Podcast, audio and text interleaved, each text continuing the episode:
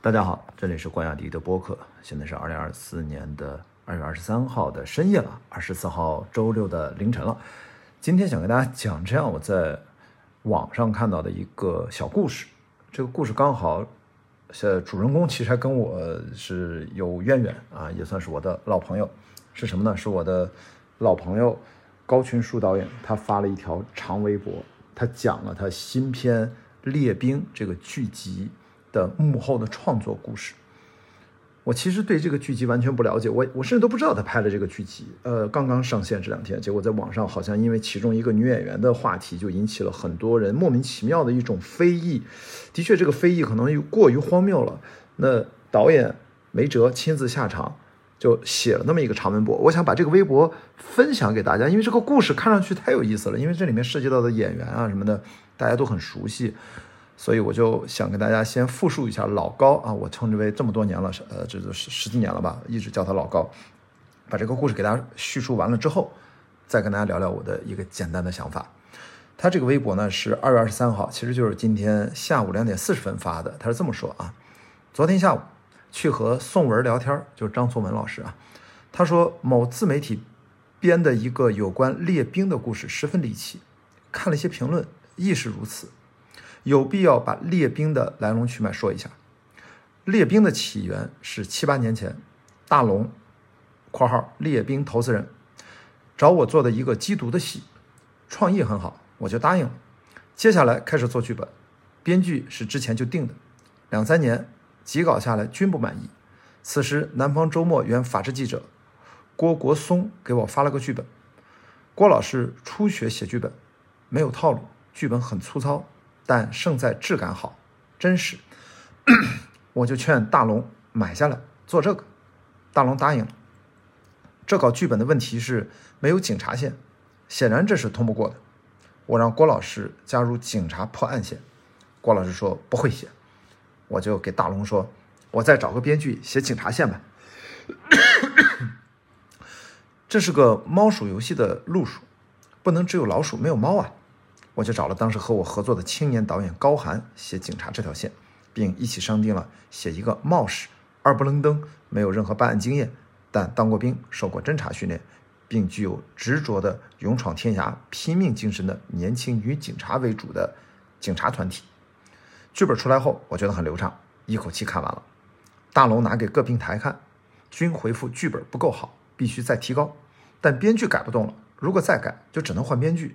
那又是一笔钱，我就和大龙说，那就不改了，咱们做一个全部用非职业演员的低成本分账剧吧。定下方案就发组训，征集福建、广东、广西口音的非职业演员，应征者云集。在筛选演员过程中，男演员应征很多，但非职业符合三地口音条件的女演员寥寥无几。这时候，一个制片人朋友传话说，张颂文喜欢这个角色，也希望和我合作。我只看过宋文的《风中有朵雨做的云》和《革命者》，特别喜欢《革命者》，既喜欢导演，也喜欢张颂文。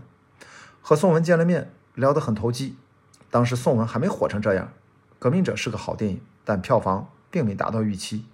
我们就想拍个好戏，也因此制作方向又变回用演员了，但不用大腕儿。有一天，工作室小孩拿了个照片给我，说这个人挺合适演女警的。这个人就是姚安娜，但我不知道她是谁，什么来历。小孩说是任正非的女儿，哈佛毕业的，会唱歌。我问演过戏吗？小孩说没演过。我顿时来了兴趣。我喜欢用没受过任何表演训练的非职业演员。一定程度上，我很排斥上过四年表演课、学了一身毛病的学院毕业的表演系毕业生。一九九五年。我用山西农民为中央台拍了个两集电视剧《金豌豆》，获了个飞天奖二等奖，第一次被行业认可，有了做导演的资格。再后来，二零零七年拍《千钧一发》，用了哈尔滨道外某派出所副所长马国伟做主演，获上海国际电影节影帝。二零一二年，我拍《神探亨特张》，所有主演均是平时和我喝酒的好友，专业演员齐溪、王鸥。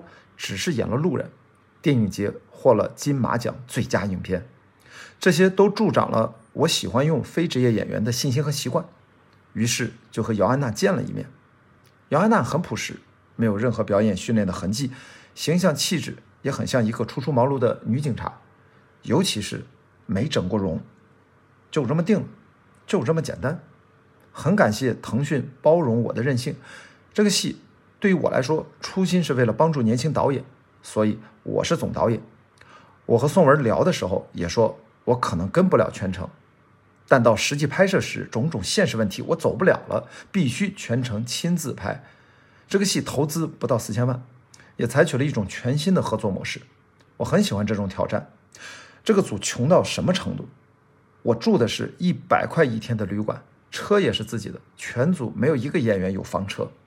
剧组住的是几十块的旅馆，一桌道具菜，剧本写的是东南亚毒枭招待贵客的豪华大餐，道具准备的是海南海边市场买的便宜的小海鲜，还有一桌江鱼宴，道具又准备了海边市场买的小海鲜，还有黄宗伟回家回老家宴请乡亲的大宴，在离城两个多小时的古村拍，上场戏拍完了，菜没到。只好不用 菜就拍了，枪只有两把真的，啤酒永远只有蓝带，不是植入，洋酒只有几个瓶子，XO 一个瓶子，皇家礼炮二十一年一个瓶子，还有几个瓶子。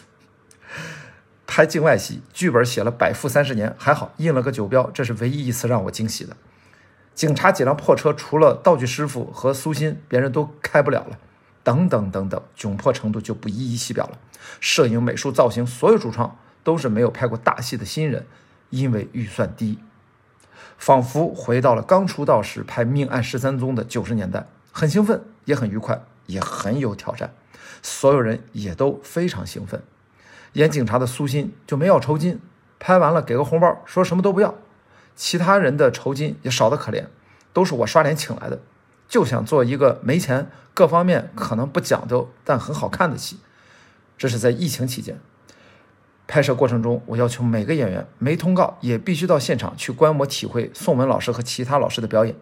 专门找了特勤局退役教练训练姚安娜、苏鑫、彭宇，要求教练像班长对刚入伍的新兵一样训练，每天八小时，从立正、敬礼、持枪、搜索等基本动作练。姚安娜在拍摄抓捕毒贩时，专业难替身，没跑过她，所有动作都是她自己完成的。所有演员职员没叫过苦，没有任何怨言，都付出了十二分的努力。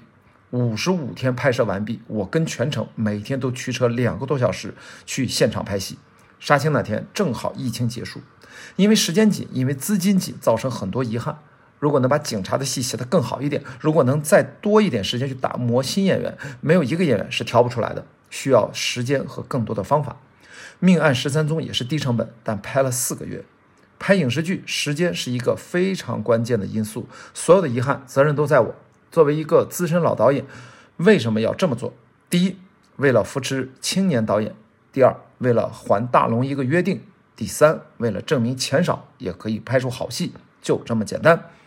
这么多年来，我一直抗拒资本控制，所以做的都是低成本戏。至今没有拍过阔的戏，但像《列兵》这么低，也是二十多年来第一次。没想到的是，这个戏居然被说成被资本收买。更荒唐的是，我和宋文被说成了拿了华为的大红包。靠！还好，现在《列兵》被大多数不带偏见的观众喜欢。这么一个低成本的小破戏，能播到如此热度，已经出乎所有人预料了。感谢宋文，感谢所有演员，感谢所有工作人员，感谢腾讯视频，感谢观众。老高这封长微博也是他写给观众的一封长信，我读完了，我不知道大家听完什么感觉。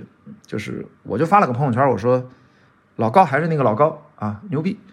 就是我觉得创作者他有自己的性格，有自己的审美，有自己的积累的经验，这三样都有，已经很棒。从这个点来说。老高毫无疑问是一个好导演，更不用说他拍了那么多代表作。当然，老高也不是神人，他也不是拍的每一部作每一部作品都是神作，不至于啊。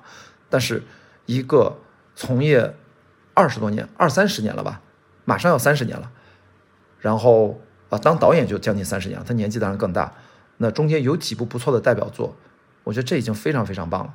所以呢，我今天就想跟大家分享一下这个故事。列兵呢，我肯定会认真看完。然后呢，有机会的话，我也想找老高好好聊聊。感觉台前幕后这少不了故事。我也好久没有看这种呃警匪剧了，呃，国产剧我看的本来就不多了，所以今天不多说别的，就想看到老高的这个文笔，呃，非常生动啊，人如其人，字如其人，这就是老高的性格，这是他拍戏多年的性格。我今今天借用我这个日更的节目吧，跟大家也算是呃告知一下，有这样的一个。有趣的剧，它是这么辛苦拍出来的，但是在网上可能会被人没有来由的非议。呃，泼脏水这个话说有点难听，但我觉得也也的确差不多了。就是你可以不喜欢这个剧，但是没有必要去说这些有的没的。我觉得对于人的创作者的基本的对创作的热情，对这个事情黑白，我觉得不能颠倒，好吗？我别的就不多说了，我去抓紧时间看剧，好吧？这个剧的名字在腾讯视频，叫《列兵》。那，对了，最后还是插个自己的小广告。明天下午我就跟大家去一起看《热辣滚烫》了。如果听到这期节目啊，你还来得及买票，就直接在微博上找这个二维码，可以微信扫码继续报名。因为我们周日还有一场《周处除三害》啊，高分啊，在金马奖获奖的呃阮经天这样的一新片啊，就是最强的高智商犯罪电影，台台湾地区二零二三年非常有代表性的啊，周日下午。然后也顺道预告一下，应该我会回到北京，应该是在三月二号周六吧，周初除三还也会再做一场，然后应该会在三月八号、三月九号，应该会在北京、上海做两场，呃，沙丘二，好吧，咱先提前做个简单的预告，后面更详细的活动消息会在我的播客的详情页都会陆续跟大家更新，请大家多多关注，我们明天再见，拜拜。